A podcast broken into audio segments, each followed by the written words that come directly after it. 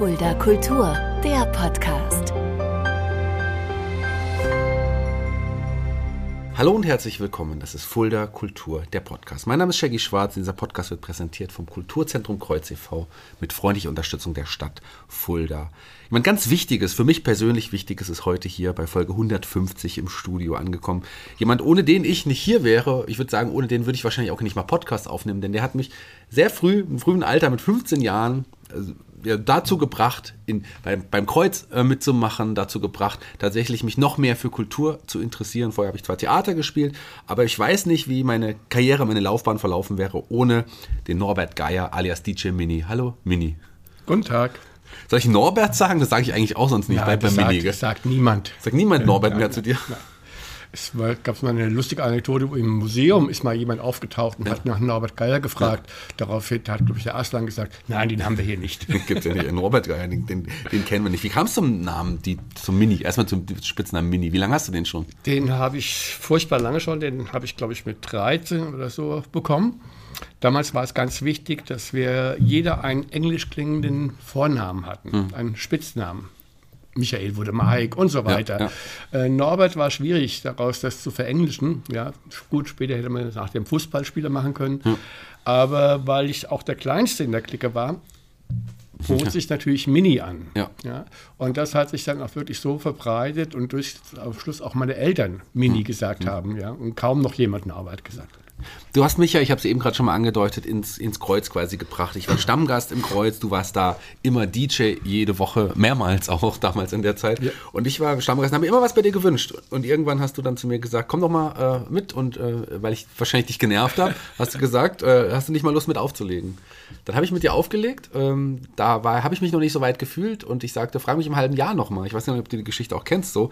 Ähm, wenn du dich dann soweit fühlst, äh, dann, dann, dann äh, können wir das gerne machen. Und du hast mich genau ein halbes Jahr später gefragt, machst du mit? Und dann habe ich wieder mitgemacht. Und dann sagtest du gleich am Ende des Abends, so, nächste Woche bin ich nicht da. Dann legt ja mein Kollege auf. Ähm, du wolltest DJ Michael übrigens sagen. Ich hatte damals einen Spitznamen, den ein paar Freunde von mir mir den gegeben haben, nicht jeder, aber den hatte ich schon. Da haben einige immer zu mir Shaggy gesagt. Und dann meinte ich, nee, sag lieber Shaggy. Und seitdem quasi sagt natürlich auch jeder irgendwie Shaggy zu mir. Das hast du auch mitverantwortlich, dass die Welt auch weiß, dass ich, dass ich Shaggy bin, weil, weil ich einen Namen brauchte Ja. ganz schnell. Aber fangen wir bei dir auch ganz vorne an. Ähm, du bist nicht in Fulda geboren. Nein. Ich bin in Schafstedt, Ja. das ist Kreis Merseburg im damaligen DDR geboren. Und bin da äh, die ersten zweieinhalb Jahre auch aufgewachsen, Mhm. bis meine Eltern äh, in den Westen geflüchtet Ja, sind. ja, haben rüber gemacht quasi. So hat man's Ja, ja. Die haben äh, damals, die hatten eine Erlaubnis für einen großen Geburtstag Ja. meiner Großmutter und haben das zum äh, Dings Anlass genommen oder zur, zur Möglichkeit genommen, ganz abzuhauen. Damals mit, ja, mit zwei Jahren sagst du, da war noch nicht klar, dass du irgendwann hier ähm, einer der bekanntesten DJs in Fulda Nein, wirst. da war noch vieles im Unklaren. Es ging nach Wetzlar, deine Familie, deine Geschwister, du hast ja auch eine, eine größere Familie quasi. Ja. Ihr seid nach Wetzlar erstmal gegangen und äh, du bist da in Wetzlar dann auch aufgewachsen. Ich bin da groß geworden, bin da äh, bis zu meinem 18. Lebensjahr auch gewesen. Und dann erst später äh, in den 70er Jahren, 74 nach Fulda gekommen. Du hast damals in Wetzlar auch schon in so kirchlichen Jugendgruppen äh, mitgearbeitet. Das war schon etwas, was dir damals auch schon was Ja, bedeutet hat? Ja, wir haben äh, Schulaufgabenhilfe gemacht in der evangelischen Kirche. Ich war zwar katholisch, aber die evangelische Kirche hat uns Räume zur Verfügung gestellt. Im Gegenzug haben wir Räume bekommen, in denen wir äh, Disco machen konnten. Ja. Das war damals ein Deal, das war auch mal mein Einstieg als DJ. Ich, Da hast du angefangen. Ich habe mit 15 also schon auch schon das erste Mal aufgelegt und wir haben eine sehr schöne Disco in äh, Wetzlar aufgezogen, in einem Kirchturm im vierten Stock. Also heute unvorstellbar, weil es gab dann praktisch keinen alternativen Rettungsweg. Das Ding war Sonntagnachmittags, die Disco, Ja. und war rappelvoll. Ja, Das und hat sehr viel Spaß gemacht. Mit 15 sagst du. Ähm, das heißt, wir dürfen es ja verraten, vor kurzem hast du deinen 70. gefeiert. Ja. Verrückt, oder? Wie schnell die Zeit vergeht.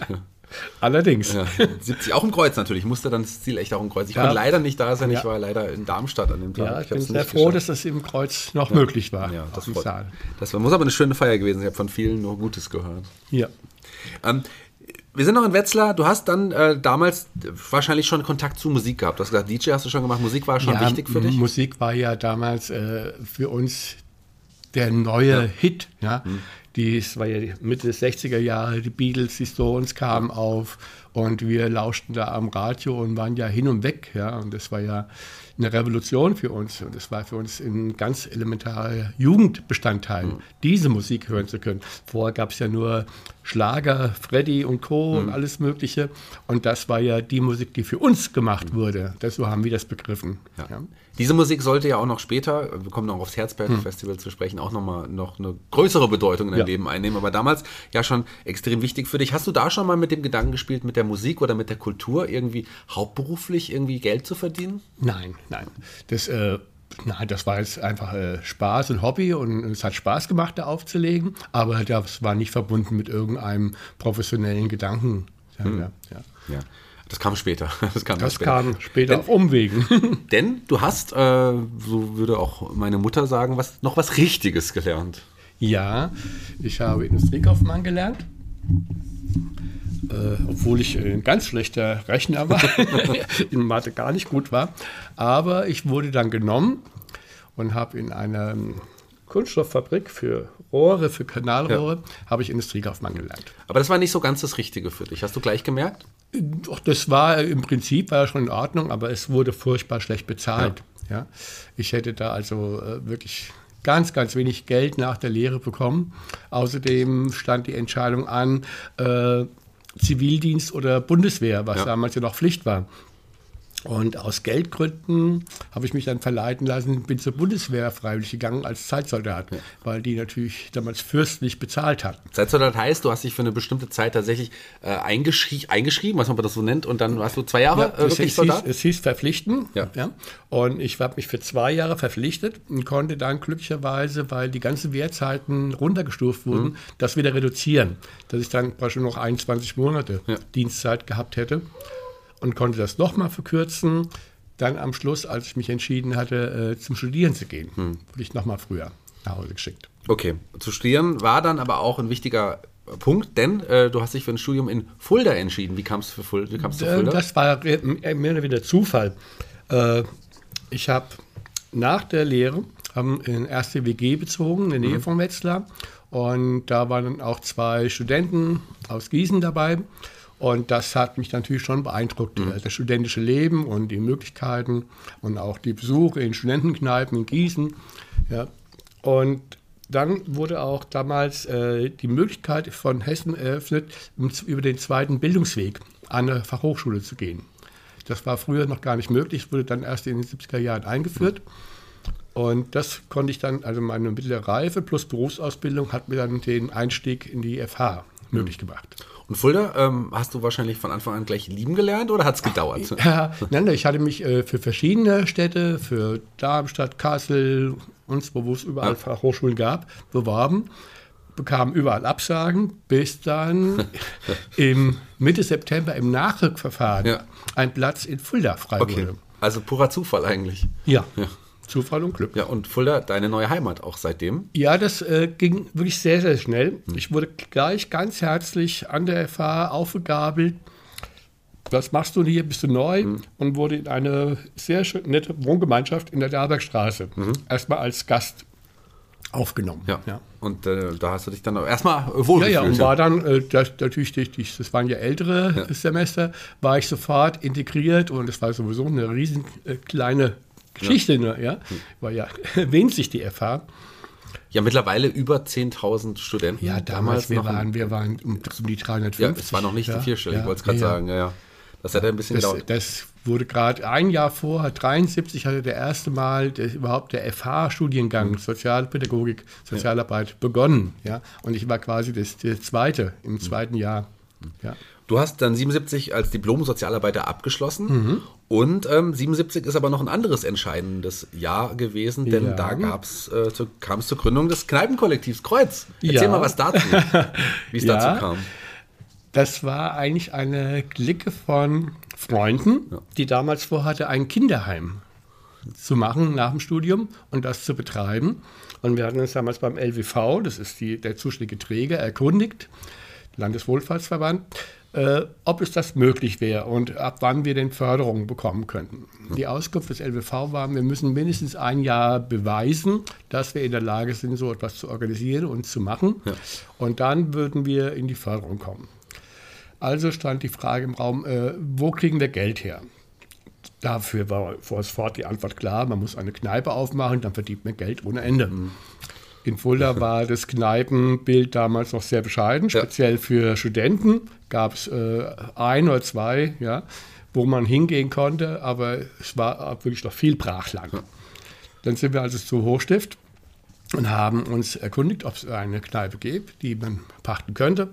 Und dann wurde uns das Kreuz in Horas vorgeschlagen, was damals ja auch noch zum Eisernen Kreuz hieß. Zum Eisernen Kreuz, genau so hieß Mit es. dem großen ja. Orden ja, aus dem 70-71 Krieg der Preußen. Da saßen wir dann ganz verschüchtert ja. bei dem damaligen Wirt und guckten erstmal, wie das Ding überhaupt aussieht und fanden es aber eigentlich ganz gut von der ja. Räumlichkeit. Es waren damals sehr schöne Fenster im Kreuz und auch der Schnitt ist so wie heute immer noch und auch der alte Tresen ist ja noch da vorhanden. Ja. Und dann haben wir gesagt, ja, das machen wir. Dann haben wir im Sommer renoviert und im Oktober haben wir dann das Kreuz in unserer eigenen Regie aufgemacht. Übrigens, das hast du mir mal verraten, am Tag meines Geburtstags ist das Kreuz eröffnet worden, tatsächlich. Ja? Ja, das war mein Geburtstag auch. Ja. Witzigerweise. Ja. Also deswegen. Ja, ähm, ja. Noch, ein, ein, noch ein, ein, schöner Zufall. Noch ein schöner Zufall an, an, an dem Tag auf jeden hm. Fall. Ähm, das Kreuz, lass uns einfach mal erstmal kurz bei dem Punkt nochmal ja. bleiben. Ähm, am Anfang war es ja nur die Kneipe, aber es wurde ja mit der, es, es war ja ein Run auf diese Kneipe. Es war ja, ja von Anfang an ein Riesenerfolg. Ja, es wäre also auch ohne Werbung, äh, haben wir damals gar nicht gemacht, weil einfach nur Mundpropaganda, ja. war die ab dem ersten Tag dann voll ja. und wurde quasi überlaufen. Mhm. Wir waren natürlich sehr naiv in unserer Planung und Kalkulation. Wir waren ja Sozialarbeiter, wir waren ja keine Kaufleute, haben da sehr moderate Preise gehabt. Ich glaube, für ein, ein Euro, eine Mark 50, glaube ich, das große Bier ja. oder was es war. Aber dann haben wir wirklich furchtbar wenig verdient. Hm. Wir sind nebenher noch arbeiten gegangen, um das Kreuz zu erhalten. Hm. Ja. Dann lass uns das, den, den Weg doch auch mal kurz noch nebenher noch machen, ja. dann kommen wir gleich wieder zum Kreuz zu sprechen. Du hast dann ja weiterhin an der Hochschule auch gearbeitet. Ja, ich war mit Abschluss habe ich äh, sofort eine Ausnahmegenehmigung bekommen. Hm. Wir waren aktiv in einem Obdachlosenprojekt in Herbsteiner Straße. Und die damaligen Professoren haben sich nach und nach zurückgezogen und es wurde jemand gesucht, der das quasi übernimmt als ja. äh, Lehrer. Und ich bekam dann eine Ausnahmegenehmigung des Kumis und wurde dann Lehrbeauftragter für, speziell für dieses Projekt. Mhm. Und das hat dich auch dann quasi im ersten zwei Jahren noch, also nach der Ausbildung noch begleitet, dieses Projekt? Ich hatte das sogar mehrere Jahre ja. mit äh, Mitte bis fast Mitte der 80er. Ach, so lange also ja, so lange habe ich Lehraufträge gehabt, bis dann die FH gezwungen war, diese freien Kapazitäten vom Geld her in feste Stellen ja. zu wandeln. Und dann wurden diese Lehraufträge wurden, äh, reduziert und das war auch dann das Ende für mich. Aber das war auch parallel zur Entwicklung vom Kreuz, genau, da ja, dass wir ja, neue Räume dazu eben, bekamen. Da kommen wir auch gleich nochmal ja. dazu, aber zu neuen Räumen und oder beziehungsweise zu neuen Zuhausen kommen wir auch gleich mal. Ja. Dahlbergstraße hast du angesprochen, aber 78 ja. ging es nach Heinzell. Und auch das ist ja eine kultige Wohngemeinschaft, kann man ja, so sagen. Ja, das ist wirklich eine, für viele Jahre eine sehr kultige ja. und äh, für viele Leute auch prägende Zeit gewesen. Wir haben 78 die erste WG in Heinzell ja. aufgemacht, haben ein altes Haus gekauft und renoviert und haben dann Jahre später, 81, eine andere WG noch kennengelernt, die wir dann mit dem wir probeweise nach Italien mal in Urlaub gefahren sind, um zu sehen, ja, ob wir uns lieben und vertragen und haben dann 81 Folge ein zweites Haus in Heinzell gegenüber gekauft. Und dann also eine ganz große WG aufgezogen mit damals zehn Erwachsenen und später auch vielen Kindern. Sind da noch Leute, äh, da waren Leute dabei, die man heute auch noch kennt? Ja, selbstverständlich. Ja. Also wie Wolfgang Wartmann genau, und äh. Ja, äh, Volker Büchel, ja. ja. der Joachim Hietsche, der Galli, ja, ja Ernst Sporer, Christa Sporer, Michael Sporer, Jutta Sporer, die waren alle Teil auch dieser WG. Ja. ja. Und äh, einige davon auch wichtige Teile vom Kreuz. Und da kommen wir ja darauf ja. hin zu sprechen, denn du hast es gesagt, das Kreuz wurde größer, äh, da kamen noch Räume dazu und es ist ja, gewachsen.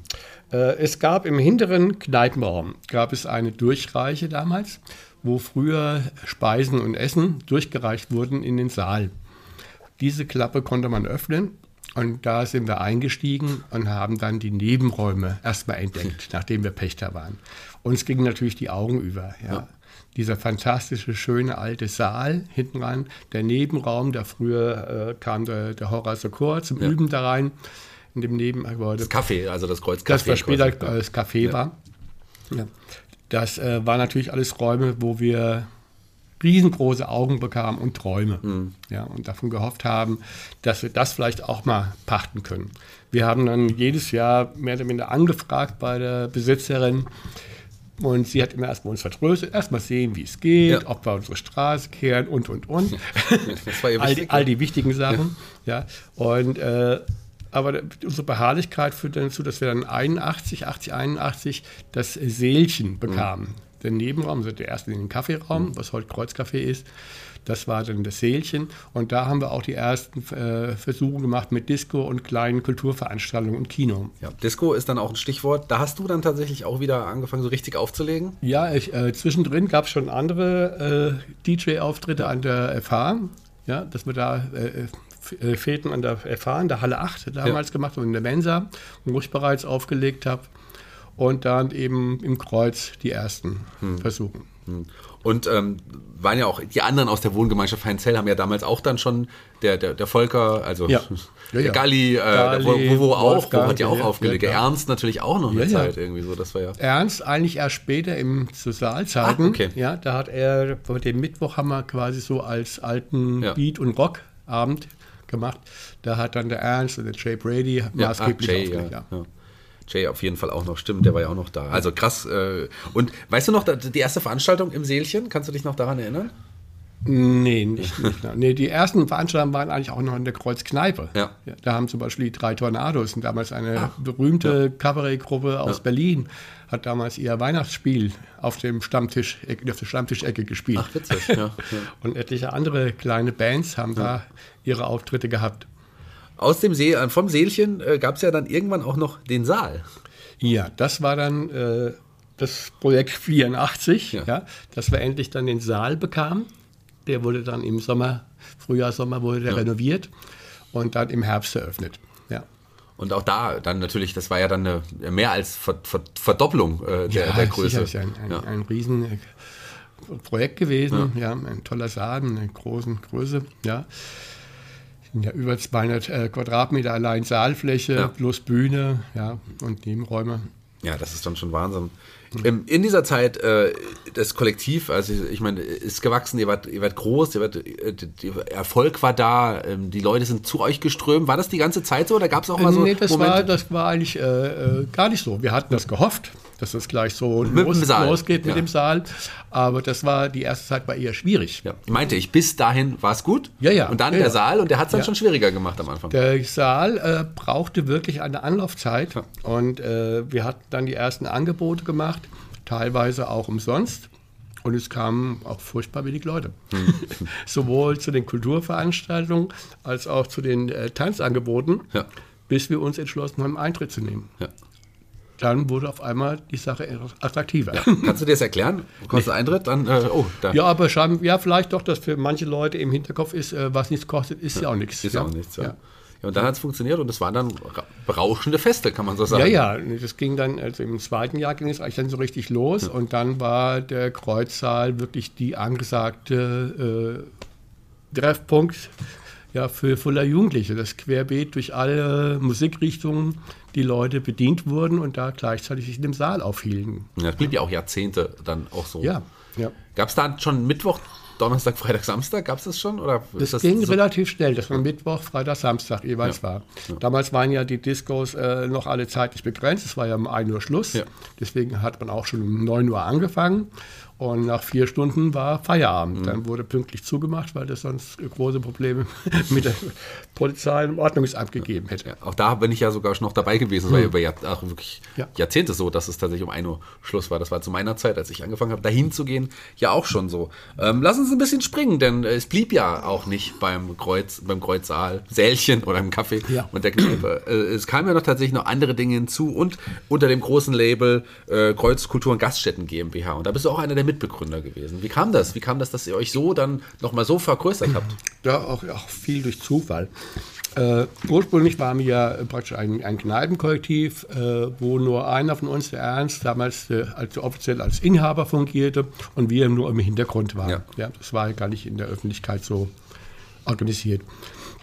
Und Anfang der 90er haben wir dann die GmbH gegründet, um auch äh, klar zu machen nach außen hin, dass alle gleichberechtigt sind und dass wir eben ein mehrere, eine Gruppe von Menschen sind, die das äh, Kreuz betreiben. Aber die ersten Erweiterungen gingen schon Ende der 80er Jahre los, dass uns die Scheiler Bar angeboten wurde, das Nachtcafé, spätere. Das war eine Bar gegenüber vom Bordell in der Umstraße was als Zulieferer Ja. Bar fungierte vorher. Und das wurde uns zum Pachten angeboten mit der Option, ja, wahrscheinlich geht es noch ein Jahr oder ein halbes Jahr, aber ihr könnt das mieten, bis die Sparkasse nebenan ihren Neubau Ja. errichtet. Und dieser, dieser Umbau der Sparkasse verzögerte sich dann jahrelang. Und wir haben dann jedes halbes Jahr eine Verlängerung dieses Pachtvertrags bekommen. Und dann, glaube ich, vier oder fünf Jahre lang dieses, äh, diese Nachbar, die eben eine Nachtkonzession hatte, was was ganz Besonderes war, da durfte man ganz offiziell bis drei Uhr nachts ausschenken und feiern und Da- Party machen. Das hast du auch aufgelegt dann? dann? Ja. Ich erinnere mich noch, wie ich, ähm, und ich durfte das eigentlich noch nicht, ich kann es ja. Ja. jetzt mal outen, erst im Kreuz war bis um eins und dann mit ins Nachtcafé auch gekommen bin. Ja. Äh, ähm, ich glaube mit 15, wenn ich das mal so sagen darf, darf ich das heute sagen. Äh, wahrscheinlich ist es verjährt. Ähm, da war ich tatsächlich dann auch und habe mir das Nachtcafé war auch wirklich da was Besonderes dann auch nochmal. Das Ja. war wirklich nachts dann irgendwie nachts in Anführungsstrichen um 3 Uhr äh, noch irgendwie Party machen konnte. Ja. Also- ja, die, die Straße war voll, die Umstraße. Ja. Die Leute standen äh, zu Hunderten draußen, ja. Passten gar nicht alle in, in das Nachtcafé hinein. Aber es blieb ja nicht beim Nachtcafé, äh, es wurden ja noch mehr Gaststätten, die hinzukamen. Ja, das, die nächste Erweiterung war das Rädchen. Ja. Das Goldene Rad wurde uns angeboten. Und da gab es dann die Idee, daraus eine Frühstücks- und Kaffeekneipe zu machen, die tagsüber mehr den im Frühstück- und Kaffeebereich abdecken sollte und abends dann eben zu, zu einer äh, normalen Kneipe mutieren sollte. Und das konnte ich mir zum Beispiel damals überhaupt nicht vorstellen. Eine Kneipe, wo man zum Frühstücken hingeht, das war ja, der Gedanke war mir auf sowas von fremd. ich war nur auf die Nacht und auf den Abend fixiert. Aber äh, wir haben es dann halt mehrheitlich dann doch beschlossen und haben das Rädchen übernommen und renoviert. Und das wurde dann 91 eröffnet, oder 90, glaube ich sogar, eröffnet. Ja. Und Rädchen sollte auch nicht bleiben, da kamen noch Ja. andere Ja, hinzu. dann äh, gab es schon wieder das nächste Angebot. Einmal, weil das Rädchen dann sehr erfolgreich lief und äh, das auch eines der ersten Lokale in Fulda war, das Außengastronomie, Außenbestuhlung offiziell hatte. Parallel wurde damals Kanalstraße zur Fußgängerzone oder zumindest teilberuhigt. Ja. Und man konnte dann, außer, gab es vor, gab es nur, eigentlich nur die Hauptwache, wo man draußen sitzen konnte. Und das war das erste normale Straßencafé oder Straßenkneipe, die Außenbestuhlung hatte. Und das nächste Angebot war dann das Museum. Das war das Museumscafé, das war im Gespräch. Der eigentliche Wunsch, äh, Pächter, hatte abgelehnt. Und irgendwann äh, waren wir dann doch so attraktiv, dass es uns angeboten wurde vom Kreuz. Ja. Und dann haben wir 92, 91, 92 das Café und den Keller übernommen. Ja. Auch das sollte nicht alles bleiben, kamen ja noch Sachen hinzu und hinzu. Wir müssen jetzt gar nicht alle, äh, Ja, das, die, das sind die großen, wichtigen. Vielleicht springen wir noch mal in der Zeit, weil ein äh, Ort, viel, viele Jahre später, kam noch hinzu, wo du auch ja tatsächlich als Ge- Geschäftsführer da oder Geschäftsführer Gesellschafter involviert warst. Das Kesselhaus in Bad Salzschliff war ja zeitweise auch Hm. Ja. unter unserer oder deiner Regie. Ja, das kam viele Jahre später. Ja. Das kam Anfang 2006 muss es gewesen sein. Ne? Ein bisschen früher sogar, 2005. äh, 2004 oder 2005 muss Ja. es gewesen sein, haben wir das Kesselhaus, einen, einen sehr schönen alten Saal in Balzerschirf angeboten bekommen. Ja. Mit einem Café dabei und eben diesem Veranstaltungssaal mit einer großen Bühne, schöne Fläche. Und haben das äh, mehrere Jahre dann auch betrieben. Ja. mit Konzerten und Diskos und so weiter. Ja. Ähm, wurde dann, lief ähm, ein, zwei Jahre, ich glaube, äh, dann, dann. Ja, es war, schon, äh, glaube ich, an die vier Jahre. Doch so lange? Ja, ja, hab's vier oder fünf Jahre. Nee, Okay. nee, es ging bis, äh, bis 2007 oder Ja. 2008, was Ja. was. Ich glaube, Ende 2007 war, glaube ja. ich, vorbei. Äh, Das Problem im Kesselhaus war, dass die Gemeinde sich nicht durchringen konnte oder nicht begriffen hatte, dass man Kultur nicht umsonst bekommt. Dass wenn man eine Kultur haben will als äh, Badeort, dann auch etwas äh, fördern muss. Ja. Ja. Das war der Gemeinde nicht zu begreifen und das äh, führte dazu, dass es eben nicht zu stemmen war, Ja. ja. dass man dieses Geld äh, erwirtschaften konnte. Andere äh, Läden wurden dann auch mit der Zeit abgegeben. Einige sind auch ausgetreten. Wir bleiben beim Kreuz erstmal, bevor wir gleich noch zum Herzberg kommen. Ähm, du bist dann auch 2008 aus der Kreuz GmbH herausgetreten. Wie schwer war die Entscheidung damals? Äh, mittel. es war für mich war der Anlass, dass ich äh, 55 wurde Ja.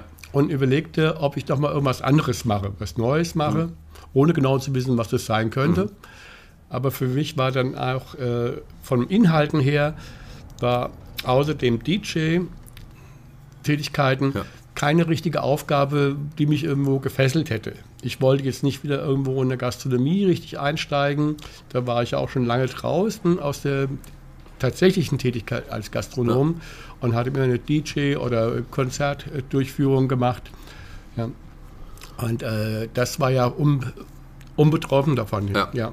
Und ich wollte dann nicht mehr in einer Firma sein, wo es um Gastronomie ging, obwohl ich gar nicht mehr aktiv in der Gastronomie war. Mhm. Ja. Kann ich auch, kann ich auch total nachvollziehen. Aber natürlich nicht eine einfache Entscheidung. Du hast ja noch weiterhin auch gearbeitet fürs, für, fürs Ja, ja. Kreuz, auch als DJ noch weiterhin. Genau. Ähm, da zum DJ kommen wir auch nochmal. Aber lass uns jetzt tatsächlich zu einem deiner wichtigsten Babys, die für dir die auch eine große Bedeutung haben, das zum Herzberg Festival. Es war ja 2004, muss es gewesen sein. Ja. genau. Die 2003 Ja. kam quasi Andreas Schnell, der bei Ja. uns auch als Techniker arbeitet, mit der Idee, man sollte oder man könnte doch das Herzberg Festival wiederbeleben. Ja. Der Vorbesitzer hat es quasi gegen die Wand gefahren gehabt, der Kalle Becker, und hat keine Verträge mehr bekommen für 2003. Und da war also dann die Fläche war quasi offen oder Ja. frei und die Möglichkeit bestand, dass äh, man das wieder anleiern konnte. Und dann haben wir mit Andreas Schnell zusammen 2004 die Wiederaufnahme dieses Festivals gemacht. Wir hatten das Festival als Händler. Wir haben früher da als Kreuz einen Stand gehabt, wo wir äh, sogenannten Libanesenspieß, und Flammkuchen und Joghurtdrinks verkauft haben.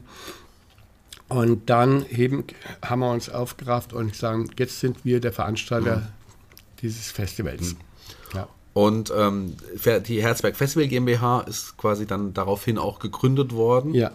Und ähm, das Festival, so wie wir es heute kennen, äh, klar, es gab es vorher. Ich war auch vorher tatsächlich schon Ja. ein paar Mal äh, zu Gast auf dem Herzberg Festival, auf dem alten. Aber ähm, das, so wie wir es dann heute kennen, wurde dann äh, ja, in- wieder ins Leben gerufen. Ja, unter schweren Schmerzen, Ja. muss man sagen. Ja, Genau. Das erste Jahr war ein, ein Riesenflop für uns alle. Ja. Und wir hatten dann das Glück, dass dann eben andere Gesellschafter einstiegen und die Schulden des ersten Jahres als Kredit mit übernommen haben. Ja. Und so haben wir dann gemeinsam in dieser neuen Konstellation haben wir die Schulden stemmen können. Und dann haben wir mehrere Jahre gebraucht, die auch wieder zu erwirtschaften, bis alle wieder ihre Kredite zurückbekamen. Aber äh, das Glück gehabt, dass dann irgendwann so eine Konsolidierung eingetreten ist. Ja. War die Aufgaben, Aufgabenteilung beim Herzberg dann schon von Anfang an klar? Also, oder hast du dir deinen Bereich, den du da hattest, über den reden wir jetzt ganz kurz, äh, dann nochmal erschaffen? Oder. Ja, der hat sich äh, quasi im, im zweiten Jahr dann quasi erst so ausgebildet. Ja. Ähm, von Anfang an war klar, dass äh, Wolfgang und so äh, die Spooking übernehmen. Ja. Ich war so Anhängsel vom Andreas Schnell, der den Auf- und Abbau organisiert hat, aber war noch gar nicht konkret dabei. Ja. Und habe dann im zweiten Jahr, nach dem Ausscheiden vom Andreas Schnell, komplett diese Funktion des Auf- und Abbauchefs und auch äh, des Vertreters gegenüber den ganzen Behörden, Polizei, Gemeinden übernommen. Und ich habe diese Funktion dann gehabt. Ja, bis äh, auch dann. Bis äh, 2019. 19? Ja, Eigentlich bis letztes Jahr. Letztes Jahr war die Übergabe an meinen Genau. Nachfolger. Ja, 2019 hast du aber auch äh, mit dem Gipsbein damals oder was war es verbracht? War das In 2019? dem Jubiläumsjahr, das war, nee, das war 18. 2018 war es, genau. Ja, äh, habe ich mich leider am ersten Tag äh, verletzt Ja. und musste dann in der Woche, als das Festival losging, ins Krankenhaus Ja. und habe das dann vom Krankenhaus betreut. Und das Festival ist ja auch wirklich dir auch äh, unglaublich wichtig. Man weiß es ja, man verbindet Ja. äh, dein Gesicht jetzt nicht nur mit dem Kreuz, aber äh, natürlich vor allem auch mit dem Herzberg Festival, muss man ganz klar sagen. Ja, weil, weil natürlich in dieser Funktion als Auf- und Abbauchef äh, ich ja ganz viel auch mit den Leuten vor Ort Ja. zu tun hatte. Und auch eben dann der Vermittler war zwischen der Fulda-Szene und dem, der örtlichen Szene. Ja, und auch ganz viel Zeit auch da oben verbracht habe mit diesen Leuten. Ja. Wie kam es da dann zum Ausstieg? War auch da das Alter schuld äh, oder war es einfach auch, du hast gemerkt, es ist die Zeit ist Ja, angebrochen? äh, nee, für mich war le- letztendlich das Alter und die Kraft entscheidend. Ja. Das Auf- und Abbau äh, bedeutet ja, man ist 14 bis 16 Stunden am Tag unterwegs, auch teilweise mit äh, viel körperlicher Arbeit. Und das äh, war eindeutig dann zu viel am Ende. Ja. Und ich äh, suchte einfach jemanden Nachfolger, der jünger ist. Ja. ja. Jemand, der ja auch schon dich dann lange begleitet hatte, der quasi dein Assistent dann lange war. Ja, der sogar schon beim Vorbetreiber schon gearbeitet hat. Der war schon zu Kalle Beckers Zeiten, hat der Raphael schon Ja. da als, als, Dings, als Mitarbeiter gearbeitet. Ja, jetzt Raphael, Raphael Kupfermann, äh, Ja. dann quasi jetzt dein Nachfolger dort Ja. in, der Position. Ja. Wie schwer war da die Entscheidung zu sagen, das ist vorbei? Nee, gar nicht schwer, weil es äh, für mich klar war, dass, dass diese, diese Funktion auch nicht mehr machen Ja. kann, Okay. körperlich nicht machen Ja. kann. Und das in der Zeit auch ein Jüngeres macht und dadurch, dass es eben einen super eingearbeiteten Mitarbeiter gab. Ja, ich bin ja nach wie vor da, aber ich äh, bin eben jetzt nicht mehr in der ersten Reihe. Ja. Ich kümmere mich um meine Enkel. Ähm, dann zu einem anderen Punkt, auch da war es schwierig aufzuhören. Wir sind bei 2018 jetzt aber auch wirklich. Ja, ähm, ja da war es äh, die Zeit gekommen, nach sehr, sehr langer Zeit, ich will die Zahlen jetzt Ja. nicht nochmal nennen, zu sagen, ich höre als DJ auch auf. Zumindest Ja. äh, zu, für regelmäßige Sachen. Ab und zu bist du ja nochmal im Herzberg mal zurückgekommen und so. Aber eigentlich als DJ war dann deine Laufbahn Ja. auch vorbei. Das muss aber wahrscheinlich die schwerste Entscheidung gewesen sein. Ja, das war keine einfache Entscheidung, aber äh, ich habe ja parallel zu den, zu den äh, Jobs, die ich im Kreuz oder im Kulturkeller hatte, ja, habe ich ja auch sehr viel bei Firmen, Esperanto, sonst wo aufgelegt, Geburtstage, Hochzeiten, alles Mögliche. Und das war einfach dann auch mal erschöpft. Ja, das ist ja, darf man sich ja nicht so vorstellen, dass es ja eine besonders tolle Geschichte ist, Ja. wo man sehr viel Spaß hatte. Man erfüllt da ja äh, quasi Wünsche Ja. eines breit gefächerten Publikums und legt auch Sachen auf, die man sich zu Hause nicht anhören würde. Ja, Ja.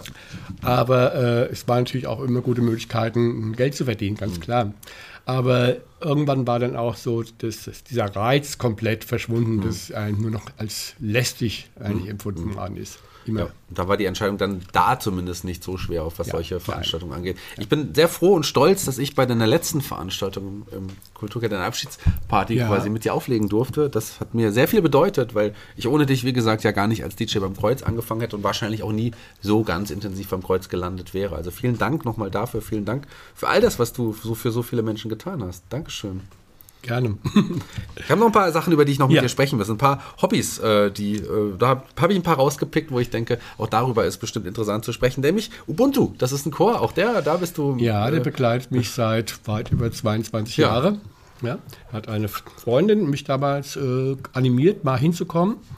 Und ich war eh schon ein Afrika-Fan und äh, kam dann zu einem Chor, der in afrikanischen, in südafrikanischen Sprachen singt. In Xulu und Xhosa. Ja. Ja. und das hat mich von Anfang an gefesselt und dem bin ich bis heute treu geblieben. Der hat auch meine großen Geburtstage begleitet. Ubuntu. ja, und da singst du auch immer noch mit und den Chor gibt es Ja, auch immer noch. den gibt es immer noch. Ja. Ein anderes Hobby, ähm, wovon so viele schwärmen, auch Wolfgang immer, äh, der ist ja auch Feuer und Flamme, das Poolspielen. Da, wie, haben- Wann Ja. hast du das für dich entdeckt und warum machen das so viele hier? Zufall. Ich bekam, glaube ich, Mitte der 80er Jahre oder Ende der 80er Jahre bekam ich Buhlkugeln geschenkt. Mhm.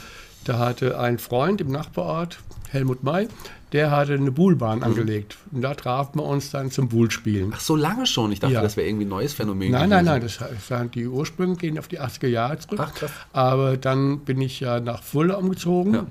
Mitte der 90er. Und äh, da war erstmal Pause, bis wir dann Kontakt bekamen zu Leuten, die am Schlosspark gespielt haben. Und dann wurden wir über Leute aus Neuhof-Kalbach, Ja. die einen Verein hatten, wurden wir animiert, doch auch in der Hessenliga mitspielen zu sollen. Ja? Und dann ist, ist der Verein ist rüber nach Fulda umgesiedelt und es wurden die Bulo-Dromedare Fulda daraus gegründet. Ach krass, war mir überhaupt nicht bewusst, dass es das schon so lange auch irgendwie gibt. Das ist ja spannend. Ähm, etwas anderes, was ich gar nicht als Hobby bezeichnen würde, sondern wahrscheinlich als deinen wichtigsten Job in deinem Leben nach der Tätigkeit beim Kreuz, nach der Tätigkeit beim Herzberg, äh, nach der Tätigkeit als DJ, ähm, weit über dem wahrscheinlich im Ranking ist der, dein Job als Opa. Ja. Das ist so deine neue Leidenschaft geworden. Du machst eigentlich nichts der, anderes mehr. Der begründet sich natürlich erstmal in meinem ersten Job als Papa. Ja, genau. Und dass ich dann das Glück habe, eine sehr tolle Tochter zu haben, die jetzt zwei Kinder schon hat. Mhm. Ja. Und diese Enkel wiederum sehr auf ihren Opa stehen Mhm. und freuen sich höllisch, wenn er kommt. Ja. Ja, die ziehen ja jetzt auch wieder zu dir. Also Ja. das heißt, du kannst noch mehr Opa sein. Ja, ja. Die Distanz wird es, äh, verkürzt von 150 auf 0 Kilometer Ja. quasi und wird jetzt in Ziers eine neue Heimstatt geben, Ja. wo die Familie unterkommen wird. Sehr schön. Die, deine Tochter Lilith ähm, hat ja auch, oh, das ist auch schon ewig her, in meinem allerersten Film damals für den offenen Kanal eine kleine Rolle gespielt als kleines Mhm. Ja, Mädchen. ja. Der Film ist mir neulich wieder in die Hände gefallen, witzigerweise. Also auch die kenne ich ja schon lange und jetzt hat sie selber zwei Kinder, die in dem Alter sind, als sie damals wahrscheinlich war und du ähm, ein stolzer Opa. Ja, ja, Lilith war bei etlichen Aktionen, auch bei Projekten, die wir damals gemacht haben. In den 90er Jahren Ja. war sie als Querflötenspielerin und als sonst was war sie zu sehen. Sie tritt ja auch ein bisschen in deine Fußstapfen beim Herzberg. Ja, Ja. sie übernimmt einen Teil ihrem Mann der Ja. Getränkeverkaufsgeschichte ja, und wird da quasi meine Nachfolgerin. Ja, sehr schön. So schließt sich der Kreis. Der Kreis hat sich auch für mich geschlossen, denn es war wichtig für mich, dich in, ich habe es ja vor Monaten schon gesagt, ich will dich gerne in den Podcast einladen, aber gerne bei Folge 150, das wäre mir persönlich wichtig. Vielen Dank für alles, lieber Mini. Vielen Dank für, für das, was du aus mir gemacht hast, was, welche Möglichkeiten du und natürlich auch alle anderen vom Kreuz mir gegeben haben. Aber ohne dich wäre ich wahrscheinlich nicht hier. Vielen Dank. Dann bin ich sehr stolz darauf. Auch vielen Dank, dass du hier im Podcast warst. Jeder Gast bei Fuller Kultur, dem Podcast, darf sich einen Song aussuchen für unsere Playliste bei Spotify. Und welchen Song hast du dir denn ausgesucht? Ich habe mich dann nach längerem Überlegen für Max Prosa Ja. entschieden.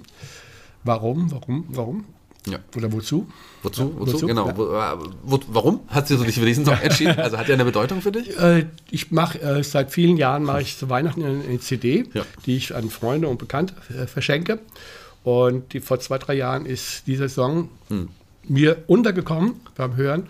Und ich fand ihn gleich sehr ansprechend und ein sehr schönes Lied. Und toller Song, passt Ja. auch. Ich freue mich auch immer jedes Jahr auf die Weihnachts-CD von dir. Ähm, die einzige, eine der wenigen CDs im Jahr, die ich noch bekomme. Ansonsten tatsächlich bin ich auch wieder auf Vinyl umgestiegen, wenn ich mir äh, Songs kaufe. Ähm, Hm. CDs werden ja gar nicht mehr tatsächlich, dass du als, dass es überhaupt noch CD-Brenner gibt. Äh, Ja, erstaunt ja, mich immer äh, wieder, wenn ich von dir eine CD ich bekomme. werde das jetzt technisch auch umstellen müssen.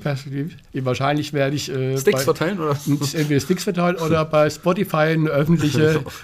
Ja. Dann gibt es jedes Jahr zu Weihnachten einen Link von mir. genau, so. weil äh, sehr viele Leute haben auf einmal keinen kein, äh, CD-Player mehr. Ja? Ja, das ist oder vollkommen nur die, richtig. die Altbackenen. Ja, diesen Podcast müsst ihr nicht auf CD hören, den könnt ihr auf jeden Fall auch äh, hören in einige allen gängigen Portalen. Ähm, könnt ihr gerne bewerten, wenn ihr wollt. In den meisten gängigen Portalen ist das möglich. Sehr, äh, hat mir sehr viel Spaß gemacht. Vor 150 Folgen Mini, auch da äh, bist du sicherlich mit maßgeblich mitverantwortlich. Ich bin raus für heute. Die Abschlussworte gehören dir. Du darfst dich bei den Hörern verabschieden. Ich bin immer noch sehr dankbar, wenn ich durch Fulda gehe, wie viele Leute sich daran erinnern, an meine Zeiten, wo ich als DJ irgendwo aufgelegt habe.